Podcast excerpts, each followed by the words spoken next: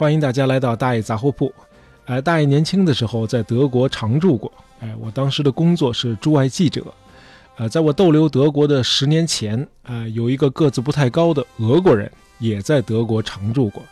不过他常住的时候，德国还是两个分裂的国家，东德和西德。哎，这个俄国人呢住在东德。另外呢，他也不是什么驻外记者，他的公开身份是外交官，真实身份是苏联特务机关克格勃的一名特工人员。他的名字你听了肯定不陌生，哎，弗拉基米尔·普京，今天俄罗斯那位铁腕总统。哦，对，从1985年到1989年，普京常住在东德的德累斯顿，哎，这是东德的文化艺术之都，号称易北河畔的佛罗伦萨啊，风景很美。那么，直到今天，普京都能够讲流利的德语。在担任俄罗斯总统后，他还不止一次的用德语自如的接受德国记者的采访。呃，在东德担任科格勃特工期间，普京当时的妻子柳德米拉也随同丈夫一道在德累斯顿常住。呃，柳德米拉的德语也非常流利。呃，在随丈夫常驻东德之前，柳德米拉在莫斯科的一所学校里就是教德语的。那么，普京的女儿后来也在一所德语的学校就读。哎，就是说，普京的全家都会说流利的德语。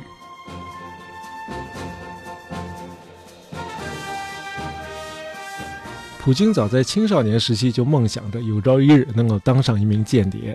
啊，俄罗斯可是一个间谍大师辈出的国家，无论是在沙皇俄国，还是在后来的苏联，可以说是群星璀璨。像什么佐尔格啊、阿贝尔啊。哎，那个少年时代的普京，每次读到这些超级特工的事迹的时候，哎，都会心潮澎湃。在一次接受访谈中，这个普京就说过啊，干间谍这一行的最令人兴奋的是，你一个人的贡献有时候能够超过一支军队，一个间谍能够决定成千上万人的命运。哎，当上间谍之后，普京还真的靠他自己一个人的力量化解过一次危机，拯救了他的同伴们的生命。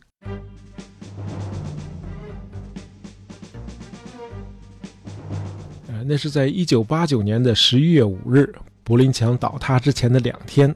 这个时候的东德已经是山雨欲来风满楼了，哎，到处都出现了这个示威游行活动。十一月五日这天，人们涌到了这个东德秘密警察施塔西在德累斯顿的总部，哎，要捣毁这座建筑。这个时候，从人群中又分出一部分人冲向街对面。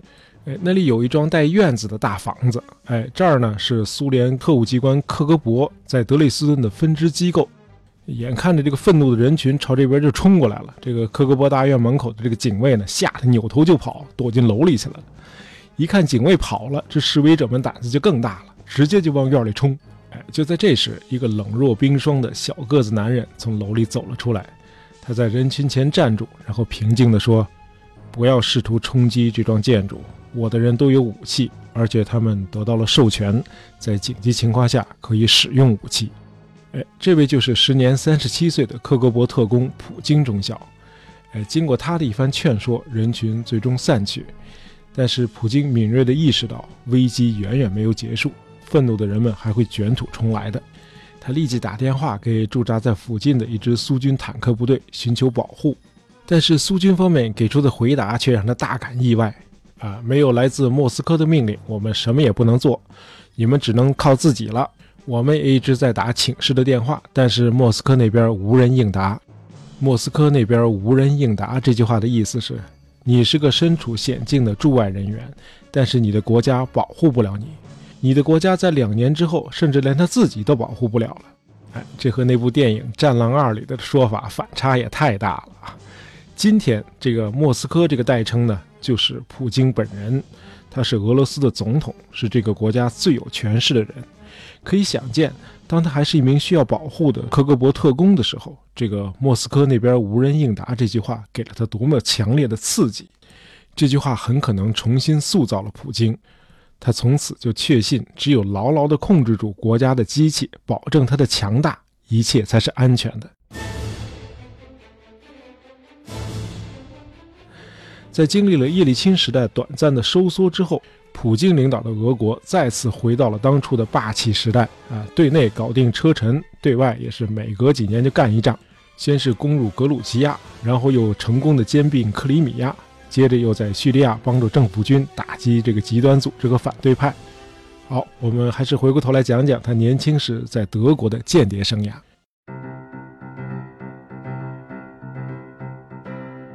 普京在东德从事间谍活动，正好和这个戈尔巴乔夫担任苏共总书记基本上同期。呃，从1985年到1989年。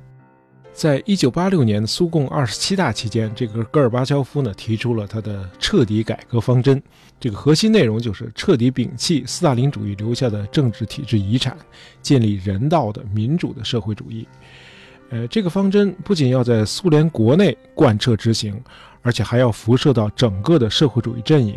但是，并不是所有的东欧国家都接受戈尔巴乔夫式的改革，比如东德的领导人昂纳克。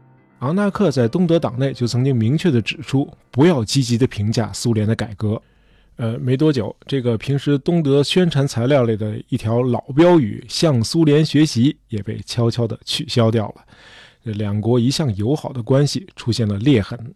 呃，这个时候，普京这些常驻东德的苏联克格勃的特工们的首要任务之一，就是监视东德政府，并且在这个东德的社会各个阶层呢，发展亲苏联人士。当然，这些活动并没有躲过这个东德秘密警察 Stasi 的监控。这苏德两国的特务机关表面上友好如故，暗地里却大打间谍战。不过干这行嘛，哪有什么盟友可言呢？普京的另一个任务就是收集西德的科技和经济情报。为此呢，他曾经只身越过边境，前往西柏林。这个西德的反间谍机构联邦宪法保卫局曾经拍摄了一张普京站在这个西德百货商店 KdV 门口的这个照片。这个西德的反间谍人员相信，这个普京这次造访西柏林的目的是与隐藏在当地的苏联特务接头。那么这张照片和其他关于普京的文字材料，至今仍然留存在德国联邦宪法保卫局的档案里。呃，除了咱们前面说的那一幕，普京在德国的间谍生涯总的来说没有太多的惊心动魄。那么这五年里，他和当时的妻子柳德米拉倒是享受了一段舒适惬意的生活。在柳德米拉看来，这个东德和苏联完全是两个世界，生活水平远远高于苏联。他回忆说，在东德，街道永远是干干净净的，当地的老百姓每周都要擦洗自己的窗户。那么，普京一家呢，被安排在德累斯顿一个很特别的小区。那周围的邻居全是东德秘密警察 Stasi 的官员啊。这种安排的用意再明显不过了啊。这个普京的妻子柳德米拉发现，这个邻居们的生活水准远远高于他们。显然，德国人的工资不低。哎，这些德国人出门都是以车代步啊，都有车。那么，这个普京一家要想买辆车，就得省吃俭用。那么那个时候的普京呢，常常连着几个小时来翻阅这个从西德偷偷带过来的这个邮购公司 Auto 和 Quelle 发行的这个商品目录。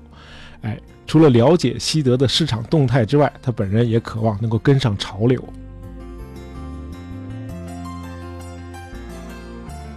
从那时开始，普京爱上了德国啤酒，他非常爱喝这个德累斯顿当地酿制的一款啤酒，叫 Harderberg。今天咱们中国的酒友们也都很熟悉这款啤酒啊！你在北京大一点的超市里都能够买到这个阿德贝格。这个具有讽刺意味的是，在东德时期的普京，哎，照理说应该更接近这个零零七的生活啊，那么间谍嘛。但是那会儿他是有啤酒肚的，呃，看上去和今天那个精心打造的那个神勇无敌的偶像式肌肉男，基本上判若两人。看来这啤酒确实很害人。啊哦。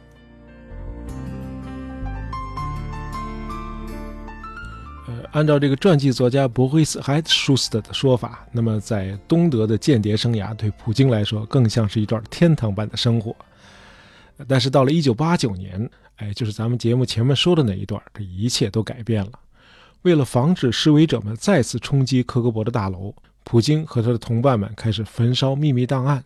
呃，据他自己回忆，他们烧了整整一夜，把炉子都烧爆了。两周以后，西德总理科尔到访德累斯顿。那科尔在集会中讲到了这个德国将实现统一，他甚至使用了这个战后德国一直被禁用的 “Faterland” 祖国这个词。在科尔演讲的时候，这个普京有没有站在人群中？哎，我们不得而知。总之，东德行将分崩离析。